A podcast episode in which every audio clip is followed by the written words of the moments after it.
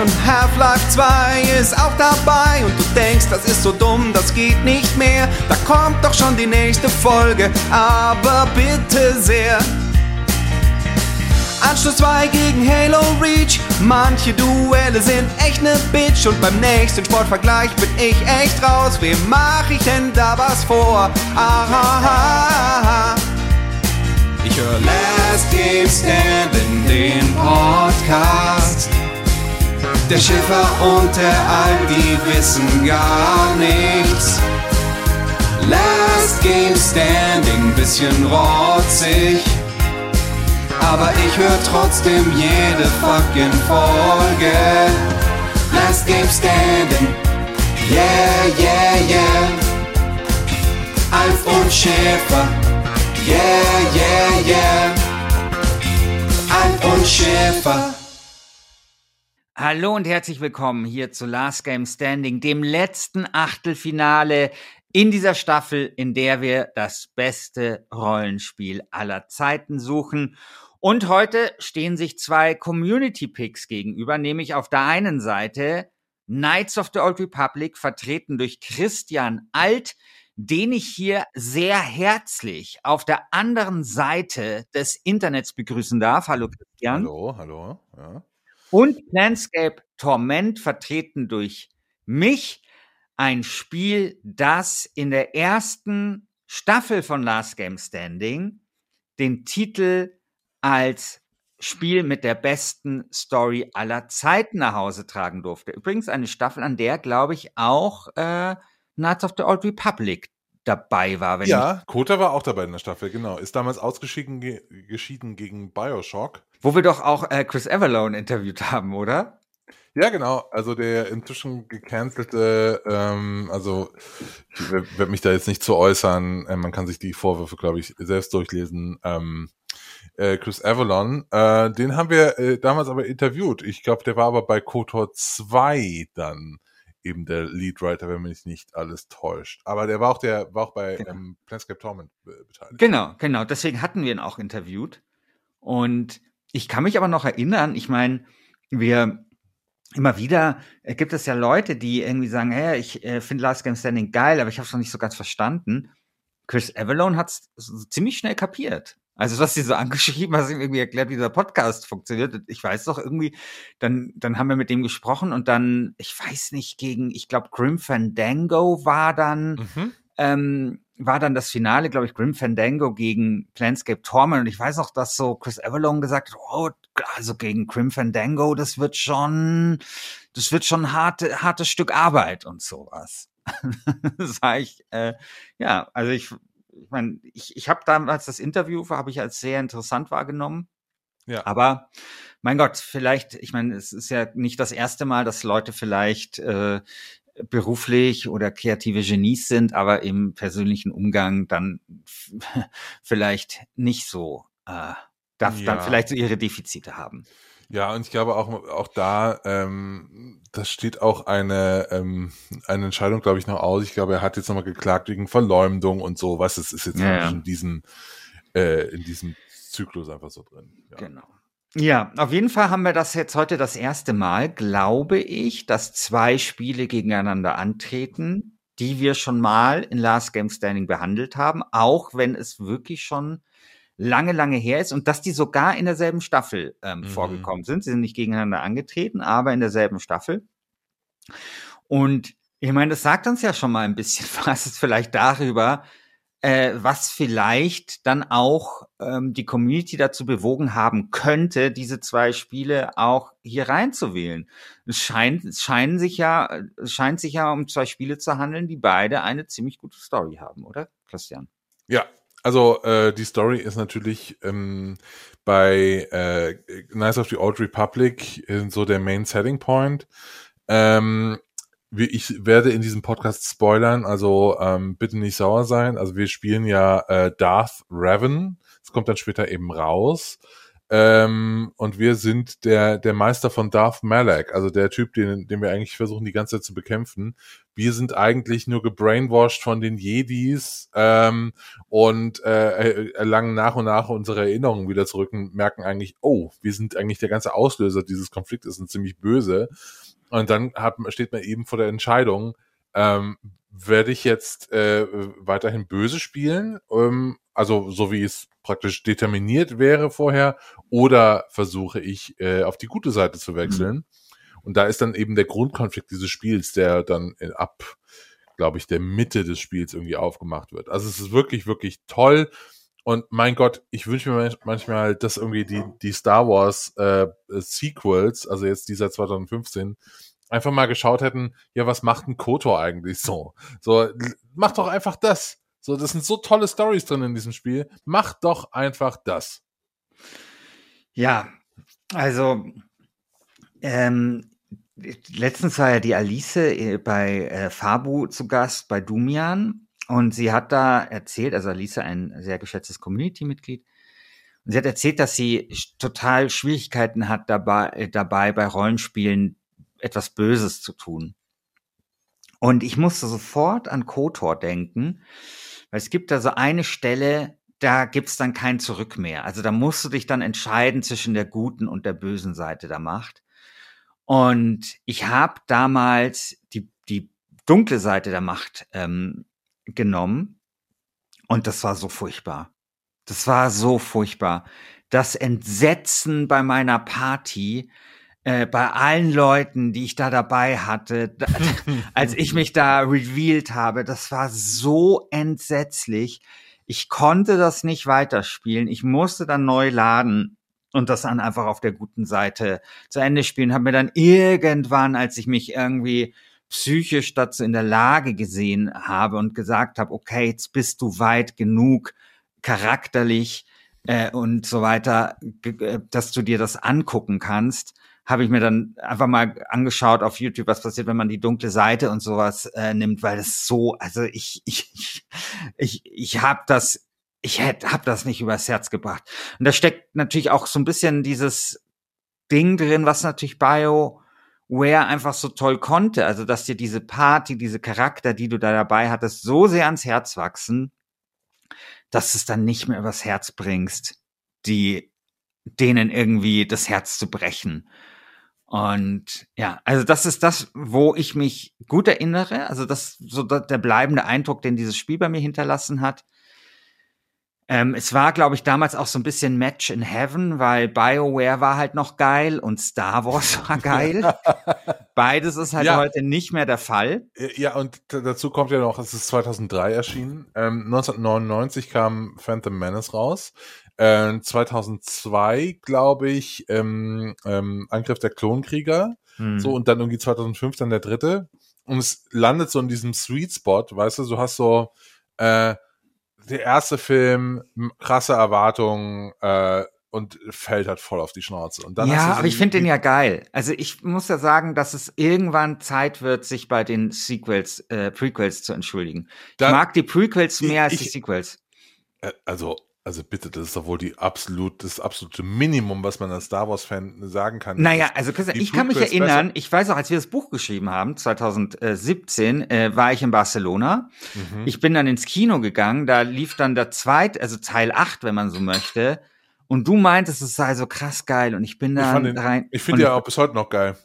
Ja. Okay, aber was denn jetzt? Also so, äh, also ist ich finde ja beides, ich finde beides geil und ich, ich hasse den, also ich finde den, den äh, Teil 7 scheiße. Ich mag The Last Jedi, Jedi, Jedi, äh, The Last Jedi, also den achten und ich finde den neunten richtig scheiße. Ach so, also, okay, verstehe.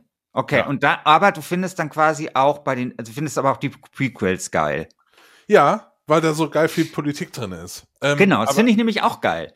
Das finde ich mich richtig geil. Und das war das, was man so kritisiert hat. Also ich kann mich auch noch erinnern an so, da, da, da ging mal so ein Video viral, wo einer halt ähm, irgendwie drei Stunden äh, also das, den ersten Star Wars Episode 1 halt auseinander nimmt. Und eins seiner Argumente war immer, es gibt zu viel Politik, es gibt zu viel äh, Hauptpersonen und sowas. Und damals habe ich das voll geschluckt und dachte mir so, ja, ja, voll. Und wie kann man das nur mit einem Handelskonflikt beginnen und so. Und heute denke ich mir so, boah, ist das geil, dass das mit einem Handelskonflikt beginnt. boah, ist das geil, dass es da viele Hauptpersonen gibt. Das ist ja. genau diese HBO-Schule. Das ist genau, was ich an Game of Thrones so schätze und so weiter. Eine glaub, glaubwürdige Welt, glaubwürdiges Universum. Klar, ich meine, da sind, also, es ist ein bisschen Plastiklook, äh, manche Dialoge sind scheiße, diese Jedi-Herleitung ist scheiße, aber das, was da halt damals so sehr kritisiert worden ist, das sehe ich überhaupt nicht, weil da hat man sich wirklich Mühe gegeben, dieses Universum ernst zu nehmen. Und ich finde ja anders als du, äh, das, also weil du es wahrscheinlich nicht gelesen hast, aber ich finde ja, die Prequels hätten sich, äh, die Sequels, Entschuldigung, mein Gott, dieses scheiße Star Wars Scheiß macht mir wahnsinnig. Die Sequels hätten sich halt an den Bü an den Bücher-Sequels orientieren sollen von Timothy Zahn damals, der halt auch sich bemüht hat, einfach super glaubwürdig diese Saga weiter zu erzählen anstatt halt irgendwie, wie es Disney gemacht hat, da irgendwie ein zweites Imperium aus dem Hut zu zaubern, wo keine Sau weiß, wie das eigentlich, äh, wo das eigentlich jetzt plötzlich herkommt. Ja. So. Also ja. ich hoffe ja eines Tages, dass sie eine, ähm, äh, dass sie eine Serie machen über die alte Republik, weil ich finde diese Welt der alten Republik, ja. wo es irgendwie Intrigen gibt und alles ist noch so halbwegs stabil und so, viel, viel interessanter fürs ja. Worldbuilding. Ja als ähm, äh, große galaktische Konflikte, so mit ja. Todessternen und so. Ich finde auch, also wie schlau das eigentlich, also dieser Aufstand, äh, Aufstieg von wie heißt der, Peppeltine, Peppel, Palpatine, Palpatine, Palpatine, zum Imperator. Ich find, ja, mein Gott, ich finde den, ich finde den ziemlich schlau. Also wenn, wenn man sich das auch mal so historisch anschaut oder ehrlich gesagt auch aktuell, also dieses, äh, so eine Republik ist in der Krise und dann kommt halt ein Retter und erst läuft das gut und dann kommt auch noch der Krieg hinzu und das wird dann halt auch so gerechtfertigt, um innenpolitisch halt sozusagen nach und nach die, ähm, die Demokratie immer mehr ins Wanken zu bringen und sowas und und so weiter. Ich finde das ziemlich gut gemacht, muss ich sagen. Und ja, echt äh, also ich, ich finde, die Welt sollte sich bei den, C bei den Prequels entschuldigen. Ja. Ähm, ja, außer Georgia Binks, der kann weg. Ja, der kann weg, ja. ja. Okay. Ähm, okay, jetzt genau, haben wir also, sehr viel äh, über Star Wars zu, gesprochen. Zurück genau. zu Knights of the Old Republic. Ähm, es ist, also was ich eben eigentlich sagen wollte vor ungefähr 20 Minuten, und der Podcast ist, glaube ich, erst 10 Minuten alt oder so, ähm, war, dass es halt in eine Zeit gefallen ist, wo alle so ein bisschen enttäuscht waren von, von Star Wars, so aus der damaligen Zeit. Mhm. Und dann kommt halt irgendwie dieses Spiel und gibt dir alles, was äh, die Filme dir nicht geben. So eine epische Story und, äh, und tolle Charaktere, so die sich äh, an den ähm, Originalen anlehnen, aber sie eben nicht kopieren und so weiter und so fort. Also äh, die haben einfach alles richtig gemacht mit KOTOR. Ähm, und ich bin gerade total gespannt, wie jetzt dieses Remaster wird, weil das ist eine Sache, die 2019, als wir unsere erste Folge dazu aufgenommen haben, jetzt nicht stattfindet, nämlich ähm, es wird ja ein Remaster zu KOTOR ja. geben und ich bin total gespannt. Oder sogar ein Remake. Ja. Ja, genau. Also Embracer irgendwo da liegt das. ja. ähm, wo denn sonst? Äh, ähm, ja, mal sehen. Also ich würde es gerne noch mal spielen. Ich weiß nicht. Ich meine, ich ich ich, ich bin ja, ich, ich habe ja keinen großen Spaß gehabt, muss ich sagen. Also auch wenn ich die schon verstehen konnte, was, was man damals gut gefunden haben könnte mit mit diesen Mass Effect Remakes. Ähm, weil ich tatsächlich so ein bisschen die Action langweilig finde und ich weiß auch, dass das ein, der Teil war, den ich damals auch bei Kotor nicht besonders überzeugend fand. Also so alles, was da so mit Rollenspiel zu tun hat. Ich erinnere mich, dass ich da, dass es irgendwie komisch gebalanced war, dass es irgendwie, äh, ich irgendwann sehr einfach irgendwie mit meinen Machtfähigkeiten dann nur noch durchrennen musste. Und da bin ich mir halt nicht sicher, ob das, ob das, weiß ich nicht, äh, ob ich das damals nur so wahrgenommen habe oder ob das tatsächlich irgendwie ein Problem des Spiels ist. Und mal gucken. Ja, schauen wir mal. Ich bin auf jeden Fall total gespannt ähm, und äh, wünsche eigentlich dem Spiel nur das Beste. Äh, ja, wir haben ja gesagt, wir hatten es im, im Bereich beste Story drin. Damals haben wir halt nicht so viel über Spieldesign gesprochen, was wir an dieser Stelle ja mal tun können. Ähm, das Spiel, du hast gerade schon gesagt, es äh, ist ein bisschen schlecht gebalanced und so weiter und so fort. Aber was da halt drunter liegt, ist eine sehr, sehr robuste ähm, äh, Rollenspielmechanik mit äh, Pause-Taste so. Und mm. es, man kann nicht unterschätzen, wie geil Rollenspiele mit Pause-Taste sind. Ja, oder? mega, mega gut. Mega, mega gut. Also hab ich, ich, ich bin ja jemand, der gern rundenbasierend spielt, aber wenn ich eine Pausenfunktion habe, das reicht mir auch. Also das ist, das ist ja dann quasi fast schon wie Runde. Mag ich sehr. Ich finde, ich, ich liebe, also das, was, äh, also es hat ja nicht BioWare ein, äh, ein, doch, weiß ich nicht, aber die BioWare-Spiele hatten das halt immer, fand ich immer, immer, immer toll. Und ich fand sehr, sehr schade, als dann bei Dragon Age 3, also da gab es ja diese Pausenfunktion immer noch, aber irgendwie hat man sie, glaube ich, gar nicht mehr benutzt es wurde dann halt immer mehr zu so einem schnöden Action-Rollenspiel. Ja, das Find ist halt wie in Fallout 4, glaube ich, oder Fallout äh, 76, wo dann alles so bei der bei der Bullet Time so richtig verlangsamt wird, aber es macht geht nicht mehr auf Pause. So, ja, das, das war Fallout 4. Ah, ja, das, das kann nicht sein. So, ja, genau. Also es ich bin muss da ja auch Pause gedrückt werden. Genau, ich bin da auch sehr für die reine Lehre. Ja, auch wenn die Bullet Time in Fallout 4 das sehr, sehr, sehr, sehr verlangsamt. Aber es muss auf Pause sein. Man muss in der Lage sein, irgendwie zwischendrin nochmal in die Fipstüte zu greifen und dann weiter zu spielen. Das finde ich schon wichtig. Hast du eigentlich im Moment auch so äh, bei jedem Spiel, über das du sprichst, so den Gedanken, boah, das wäre schon geil auf dem Steam Deck? Ja. Weil es gibt mir, also ich denke an wenig, äh, äh so viel wie an ich will im Bett liegen und KOTOR spielen dem Steam Deck, ich will irgendwie Elden Ring spielen dem Steam Deck, ich will ein fucking Steam Deck haben. Ja, so. also für mich ist das ein Kindheitstraum. Also ich, ich, ich, ich habe, ähm, äh, ja, habe ich glaube ich schon mal erzählt, als ich in der U-Bahn mal jemanden gesehen habe, wie der halt seine Switch dabei hat und, und Civilization drauf spielen. Ich dachte mir, boah, ist das geil. Also so so ein äh, du, du, dein Weltreich aus der U-Bahn heraus regieren zu können auf der auf dem Weg zur Arbeit. Das ist mein Traum.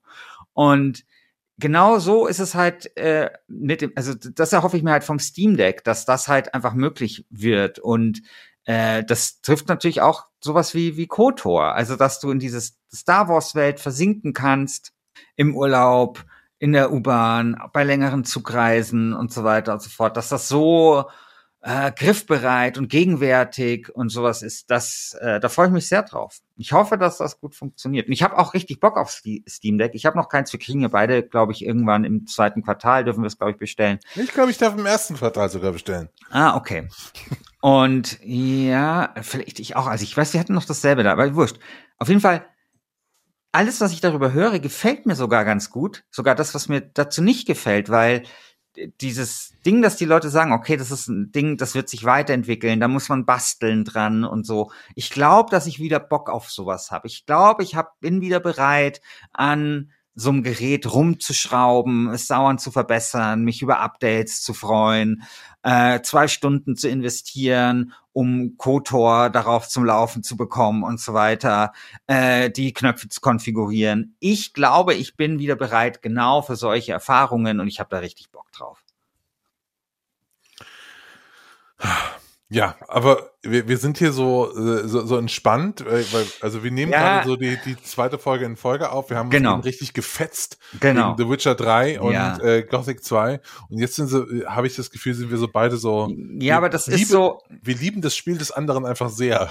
Ja, das, das, das Ding ist, das Ding ist halt, es ist auch die letzte Folge in dieser Staffel da ist man, glaube ich, auch so ein bisschen, äh, nicht die letzte Folge in dieser Staffel, die letzte Folge in diesem Achtelfinale. Danach werden wir nicht mehr richtig gegeneinander antreten. Da haben wir ja dann Gäste und so weiter oder wir machen was live. Das heißt, hier geht einfach ein Zyklus der Konfrontation einfach zu Ende. Und Und da ist man dann vielleicht aber auch so ein bisschen versöhnlicher. Das ist man ein bisschen Ja. versöhnlicher. Ja, das, Das ist natürlich schade, weil das ist natürlich irgendwie, ähm, das sind ja Community-Picks und die äh, Community hat natürlich irgendwie das, das Recht auf ein bisschen Fetzerei und dass das ordentlich verteidigt wird. Und es gäbe ja eigentlich auch diverse Möglichkeiten, weil KOTOR ist ja eigentlich auch nicht besonders geil. Es ist eines der eher schlechteren äh, BioWare-Spiele. Es hat ganz nette Charaktere, es hat eine ganz nette Story, aber unterm Strich weiß ja jeder irgendwie, dass äh, eigentlich KOTOR 2 das bessere Spiel ist. Aber trotzdem, solche Punkte will man ja nicht anbringen in dieser letzten Folge. Ja? genau. Und vor allem, vor allem steht, stehst du natürlich vor dem Problem, dass, dass einfach äh, Planscape Torment so krass geil ist. Also wirklich, Ja, wirklich, stimmt wirklich, wirklich, Ja. wirklich, wirklich.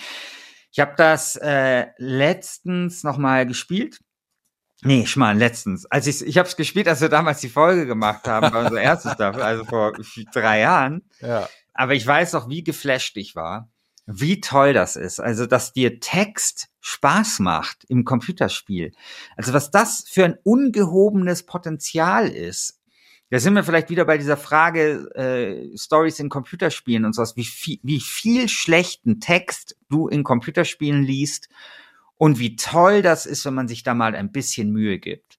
Also wie schön da die Beschreibungen sind, wie viel Spaß du hast. Also es geht ja los, du bist ja jemand, der gestorben ist, der in so einer, äh, äh, wie, wie nennt man denn das, in so, in, in so einer Leichenhalle, Leichenhalle, auf, ja.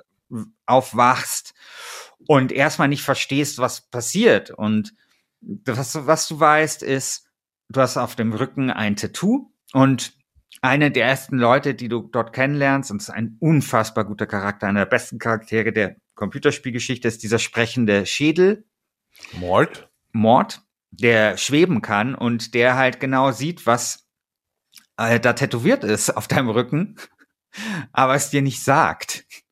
Was halt aber schon so von Anfang an wird da halt so eine interessante Frage aufgeworfen. Ja, von, also du hast so das gleich diese Prämisse, was steht da auf meinem Rücken tätowiert und was ist das für eine Welt, wer bin ich? Und das macht halt dieses Spiel so toll. Es hat halt schon so einen tollen Anfang. Also wie oft es Spiele verkacken, äh, gut anzufangen. Wir hatten das letztens zum Beispiel schon wieder bei Horizon Forbidden West, ja. Und hier wird einfach gleich, was gleich hast du eine interessante Frage und so ein interessantes Mysterium. Und dann kommt ja das zweite interessante Mysterium. Du gehst dann, kommst dann aus dieser Leichenhalle raus, bist dann in dieser Stadt und diese Stadt ist halt dieses, also in, dieser, in diesem Planscape Torment Universum, das ist so eine Zwischen, Zwischenebene, irgendwie zwischen Leben und Todsein oder so. Und plötzlich stellst du fest, scheiße, diese Leute, also während das für dich halt was krasses, bist du so aus, vom Tod äh, au- auferstanden, wenn man so möchte, kennst niemanden, stellst dir durch und diese Leute hier, die kennen dich alle. Also zu dir so, ach, du bist ja schon öfter irgendwie hier gewesen und sowas. Und da checkst du einfach, fuck, ich bin hier nicht, bin nicht das erste Mal gestorben und ich bin nicht das erste Mal hier. Und was verbirgt sich dahinter? Und kann ich diesen, diesen Zyklus vielleicht irgendwie aufhalten? Und das ist dann die zweite wirklich spannende Frage, also die natürlich doch mal nochmal über dem Ganzen drüber liegt, die dann halt so interessant ist. Ja, und dann hat das, das Spiel natürlich weitere Fragen, die, also die dann so ins Philosophische hineingehen. Also ganz bekannt ist ja, ich weiß nicht mehr, wer das war, ich glaube, eine Hexe, die dich fragt, was kann das Wesen eines Menschen verändern? Mhm. Das liegt ja. dann auch, hm? Ja, ja, genau, das ist die Genau. Frage. Ja. Und das liegt dann auch über diesem, über diesem Spiel so drüber, dass es sich dann auch sozusagen so, so eine, Met, so eine Metafrage annimmt. Ja, was ist das eigentlich? Was, was ist es wirklich, was halt quasi wirklich einen Menschen von hinten heraus total verändern kann? Das finde ich total spannend, sich darüber Gedanken zu machen. Das Spiel tut dem auch nicht ausweichen. Also es ist dann nicht irgendwie so, der Weg ist das Ziel oder bla bla bla, sondern es gibt darauf eine eindeutige Antwort. Es hat unglaublich ähm, witzige nicht nur Charaktere, sondern auch so kleine Geschichten. Also das Bordell der, also ganz bekannt ist ja das Bordell der zur Befriedigung intellektueller Gelüste. Also so- jedes, so jede, abgefahren. jedes, jedes Mittelalterspiel hat ja irgendwie so ein Bordell, meistens ziemlich unhinterfragt und so. Und dieses Spiel hat auch ein Bordell, aber es ist eben das Bordell zur Befriedigung intellektueller Gelüste. Und da gehst du rein, um dich intellektuell zu befriedigen. Und das ist einfach so schön. Es gibt diesen sprechenden Schrank und so weiter. Also, mit dem du da stundenlang irgendwie äh, sprechen kannst. Und äh, das ist, das ist so toll. Gegenstände erzählen eine Geschichte, kleine Quests und so weiter sind interaktiv benutzbar und so. Und das ist wirklich, wirklich hervorragend. Und es ist wirklich schade, dass dieses ähm, Planscape Tides of Numenera, die Macher habe ich damals interviewt und ähm, die hatten viel Planscape gespielt, waren sehr bemüht darum, die Essenz dieses Spiels zu, weiterzutragen. Und denen ist es auch gelungen. Das Problem ist allerdings, dass zum Beispiel für mich, also ich spreche jetzt nicht so gut Englisch, ist das auf Englisch tatsächlich zu schwierig. Es ist einfach mhm. super, super viel Text. Und die deutsche Übersetzung ist furchtbar. Die deutsche Übersetzung ist richtig, richtig schlimm. Ich, vielleicht gibt's da mittlerweile irgendwie ein Fan-Dings da oder sowas, aber das war damals nicht spiel, spielbar. Das ist halt wie wenn du ein echtes, wenn du ein Buch liest, das aber einfach scheiße formuliert ist und bei jedem Satz an irgendwas störst und ein bisschen rätseln musst, was da gemeint ist. Und das ist wirklich sehr, sehr schade ich hatte auch so, also ich, habe es trotzdem recht lange gespielt. Das ist nicht ganz so gut wie äh, Planescape Torment. Ich würde auch wirklich dazu raten, erstmal Planescape Torment zu spielen. Das gibt's mittlerweile auch für die PlayStation, gibt's in der Remastered-Version und so.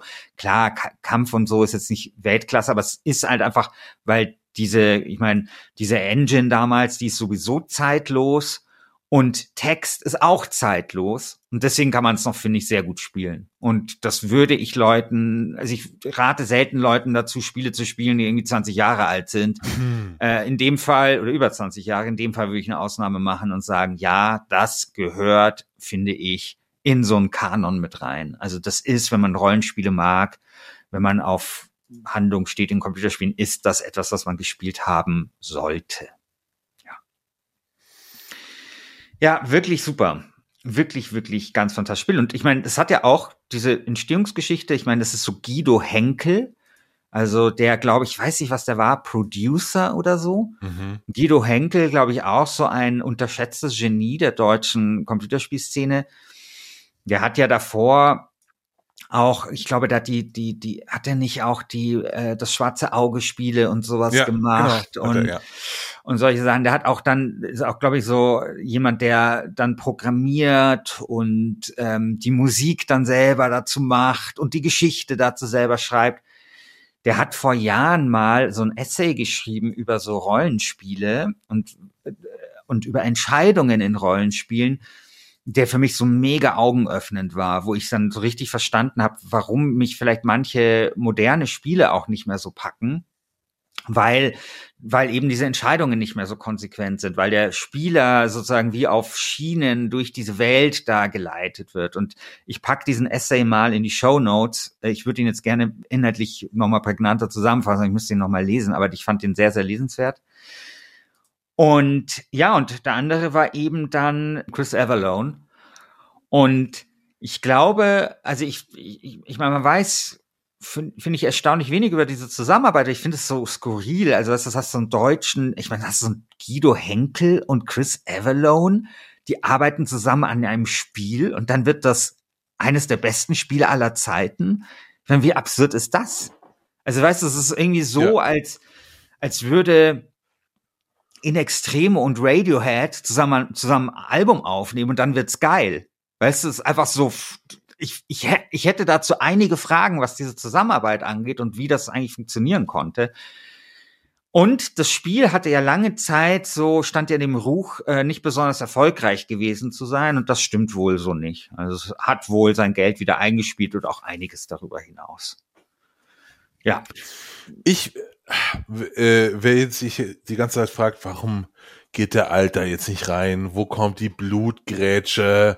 So, warum wird hier jetzt nicht irgendwie mit stark, mit härteren Bandagen gekämpft? Ich, es tut mir so leid, aber ich kann es nicht. Ich finde einfach ja. so, ich, ich habe dir gerade zugehört und du hast mir einfach wieder richtig Lust gemacht, äh, nochmal ähm, Planescape Torment zu spielen. Und das muss in diesem Format auch mal sein. Wir sollten auch einfach mal Spiele feiern und äh, und Planescape Torment, egal wer heute gewinnt, äh, auf, egal ob KOTOR oder äh, Planescape Torment, sind beides unglaublich tolle Spiele. Ja, ich muss, man muss ja auch mal sagen, wir sind ja auch nur Menschen. Ja, also wirklich, und wir können uns emotional bis zu einem bestimmten Grad verbiegen, um euch da draußen irgendwie hier so einen guten Showfight zu liefern. Aber es gibt halt einfach so Punkte, da ist einfach Schluss. Und ich kann nicht, ich kann mich nicht so sehr verleugnen, dass ich sagen würde, jetzt Kotor, äh, Kotor wäre ein schlechtes Spiel. Das, das ist für mich, also bei The Witcher kriege ich das übers Herz, The Witcher 3. Aber wirklich, ich, ich finde, alles hat halt Grenzen und ich möchte morgen noch in den Spiegel schauen können.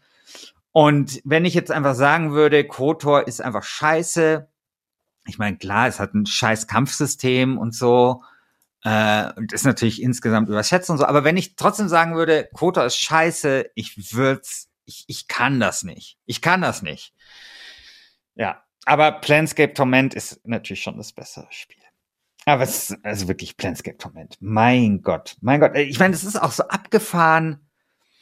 Also, was, wie, wie cool auch so diese, dies, dieses Ding ist, da kommt diese Engine raus. Und, und eigentlich auch so schade, weil, weißt du, diese Engine, diese Baldur's Gate Engine damals, da kann man ja so viel machen. Und was passiert heute? Man macht im Prinzip Baldur's Gate 2 immer und immer wieder. Mhm. Dabei wäre es ja eigentlich so schön, irgendwie mal zu sagen, hey, wir haben die Engine dort stehen, lass doch mal da was anderes machen. Ich meine, genau das hat ja Disco Elysium gemacht und war halt dann auch ein riesiger Erfolg. Und warum macht man das nicht? Also man muss ja nicht so wahnsinnig viel jetzt in eine neue Engine und sowas investieren. Macht das, nimmt das doch einfach und erzählt da drin doch einfach mal was Neues. Soll ich dir sagen, woran ich glaube, dass es liegt? Und ich äh, gehe jetzt auf ganz dünnes Eis, richtig mhm. dünnes Eis. Ich habe das Gefühl, dass ähm, AutorInnen, SpieledesignerInnen, ähm, äh, RegisseurInnen, ähm, also alle, die heute irgendwie im kreativen Feld unterwegs sind, im äh, populär erfolgreichen, ähm, also im Mainstream-Bereich, dass die Leute nicht genug lesen.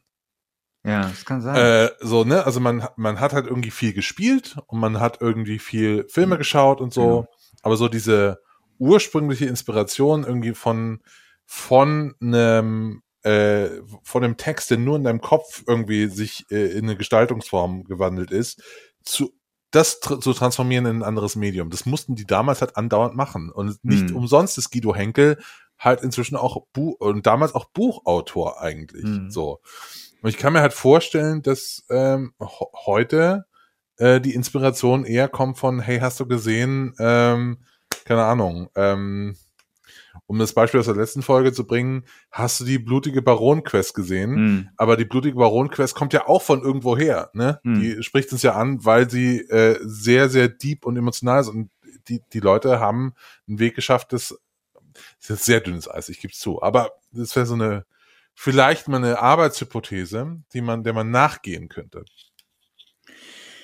Ja, ich finde schon. Also kann schon sein. Kann schon sein. Also, zum, also was ich glaube ich schon sagen lässt, ist, dass gezwungenermaßen damals der Einfluss von Büchern auf Spiele größer war. Und ich glaube, ist es nicht auch bei Disco Elysium, ist es doch auch so ein verhinderter Romanautor ja, genau. oder sowas gewesen, der das gemacht hat. Und wir hatten natürlich schon auch diese Welle damals an sowas wie 80 Days, also quasi so interaktive Literatur und so. Das gab's ja so vor, weiß nicht, zehn Jahren, sowas schätzungsweise. Mhm. Als das irgendwie mal ein bisschen größer geworden ist, so im Indie-Bereich. Aber ich, ja, also ich, ich, ich würde mir wirklich wünschen, dass man Text als, also nicht, nicht mehr so sehr als Beiwerk sieht, sondern einfach mal auch erkennt, was das Spielen geben kann, wenn da, wenn man sich da mal ein bisschen mehr bemüht. Und das hat halt damals ähm, Planscape Torment. Ich muss auch sagen, als ich das damals vor drei Jahren noch mal gespielt hatte, da hatte ich erst mal so gedacht, scheiße, das ist ja irgendwie gilt ja also als das Spiel mit dem meisten Text. Ich weiß nicht, eine Million Textzeilen oder so. Wobei, nee, das war, das war Disco Elysium. Und ich hatte mich echt gefragt, ob mir das jetzt noch gefällt, ob ich da jetzt noch irgendwie Bock drauf habe, da am Bildschirm ernsthaft hier Texte zu lesen. Es war ja auch noch vor Disco Elysium, glaube ich, haben wir die Folge aufgenommen. Ja, Und, klar. Genau. Und ich war damals erstaunt, wie gut das bei mir funktioniert hat und wie sehr mich das so reingeholt hat. Und ich glaube wirklich, ähm, ja, also da sind wir halt wieder so bei dieser Diskussion, wie gut sind Stories in Spielen und wenn man, wenn man eben, also ich sehe das immer so als Potenzial. Ich sage ja nicht irgendwie, dass die Texte in Spielen scheiße sind, also sind sie, aber ich will es jetzt einfach mal nicht sagen.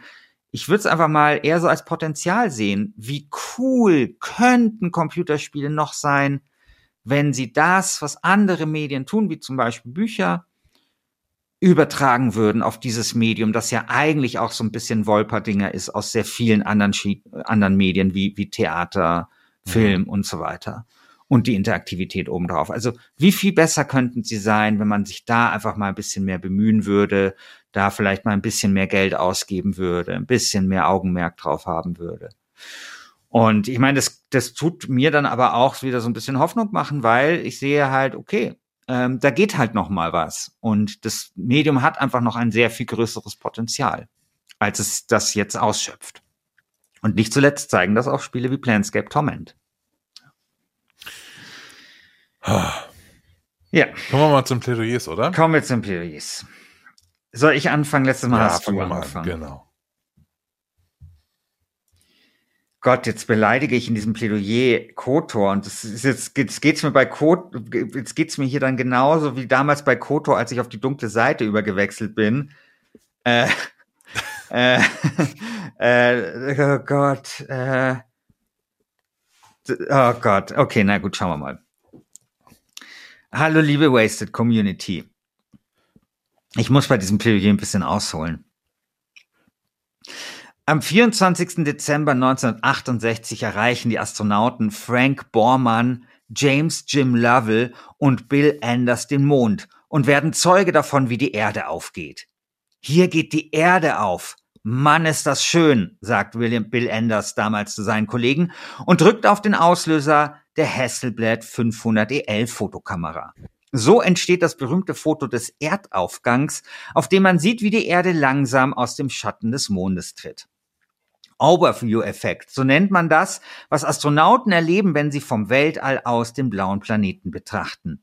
Der extraterrestrische Blick auf die Erde soll Ehrfurcht und Demut hervorrufen. Die Konflikte zwischen den Staaten sollen einem unwichtig erscheinen und die Grenzen, die von Menschen gezogen werden, geradezu lächerlich.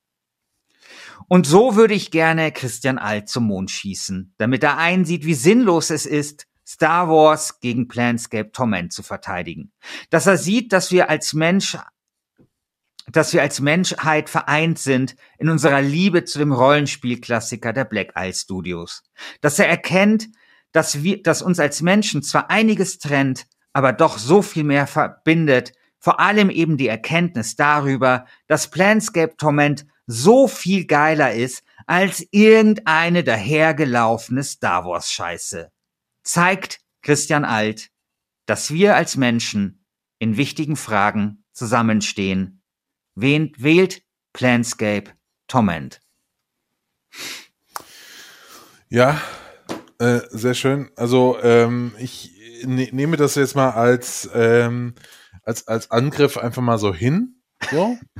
ähm, kann aber gleich kontern, indem ich sage, liebe Community, ihr habt alle äh, Knights of the Old Republic gespielt, wenn nicht vor 20 oder knapp 20 Jahren, dann natürlich, als wir unsere Folge gemacht haben, Knights of the Old Republic gegen Bioshock. Und damals habe ich, glaube ich, gesagt, dass Knights of the Old Republic ein Spiel der Verführung ist. Es spielt die ganze Zeit mit uns, dass wir doch mal was Böses machen sollen. Weil das Böse zu spielen äh, für, ist viel spaßiger in diesem Spiel als ähm, gut zu sein. Und so ist es ja auch natürlich im, richten, äh, im echten Leben und im Spiel hat man keine Konsequenzen. Es ist halt die Frage, was macht er damit? Sollen Spiele uns nicht Möglichkeiten äh, bieten, uns auch mal auszuprobieren? Sollen Spiele uns nicht einfach Möglichkeiten, Räume schaffen, in denen wir äh, andere Handlungsweisen testen können, versuchen äh, äh, äh, zu sein, jemand anders sein zu können? Ich sage ja, denn das ist der Kern des Rollenspiels. Und in dieser Disziplin ist Knights of the Old Republic besser als Planescape Torment. In sonst wenigen, aber in dieser sehr wichtigen Disziplin hat es eine, einen Hauch von der Nase vorne und sollte deshalb gewinnen. Sehr gut, Christian. Also, das war's, das Achtelfinale dieser aktuellen Staffel von Last Game Standing. Wählt und äh, stimmt ab. Dann sehen wir, äh, wer im Viertelfinale gegeneinander antreten wird. Äh, es gab ja den Wunsch, dass irgendwie die, äh, dass quasi dann die äh, Community Picks dann wiederum im Viertelfinale nicht gegeneinander antreten. Ich werde das irgendwie überkreuzen und so, das muss ich mir noch Gedanken machen. Ähm, ansonsten aber vielen Dank fürs Zuhören. Wenn ihr, wenn euch Last Game Standing gefallen hat, wenn ihr sagt, hey, das ist es, äh, so viel Friede, Freude, Eierkuchen wie in dieser Folge wünsche ich mir für die Welt, wünsche ich mir mehr im, im Podcast-Bereich, wünsche ich mir in meinem Leben, dann unterstützt doch uns auf Wasted. Da gibt es eine Patreon-Kampagne. Da könnt ihr ein bisschen was in den Hut werfen. Das wird uns sehr, sehr freuen und einfach möglich machen, dass wir diese und die ganzen anderen Podcast-Formate, die wir bei Wasted so machen, noch weitermachen können und vielleicht sogar noch mehr machen können. Also, vielen Dank für eure Unterstützung und wir hören uns dann zum Viertelfinale dieser Last Game Standing Staffel und werden dann der Frage, was das beste Rollenspiel aller Zeiten ist, nochmal einen Schritt näher kommen. Bis dann, ciao. Bis dann. Hallo Raphael. Für alle, die uns zuhören, Raphael ist der Mensch, der lange Zeit die Pokale für LGS gebaut hat, weil wir schicken ja immer dann den dem Gewinnerstudio den kleinen Pokal zu und zum Beispiel steht der kleine LGS-Pokal mittlerweile auch in der äh, Pokalvitrine von Piranha Bytes, damals äh, Gothic 2, als es zum besten zweiten Teil der Computerspielgeschichte durch euch gekürt worden ist. Und der Raphael hat heute naja, wobei ich weiß nicht genau, wann die Folge erscheint. Also auf jeden Fall hast du, Raphael, vermutlich dann schon Geburtstag gehabt. Und dein Kumpel Gerrit hat uns angeschrieben und darum gebeten, dass wir dir doch sehr herzlich gratulieren sollen, weil du uns immer so gerne hörst. Das tun wir natürlich hier an dieser Stelle gerne. Vielen Dank für deine Treue, vielen Dank für die ganzen Pokale. Wir wünschen dir einen ganz hervorragenden Geburtstag und ich würde sagen, vielleicht läutest du das neue Lebensjahr mit einer wirklich guten Entscheidung ein und stimmst für Planscape Torment. Alles Gute, lieber Raphael, und bis bald.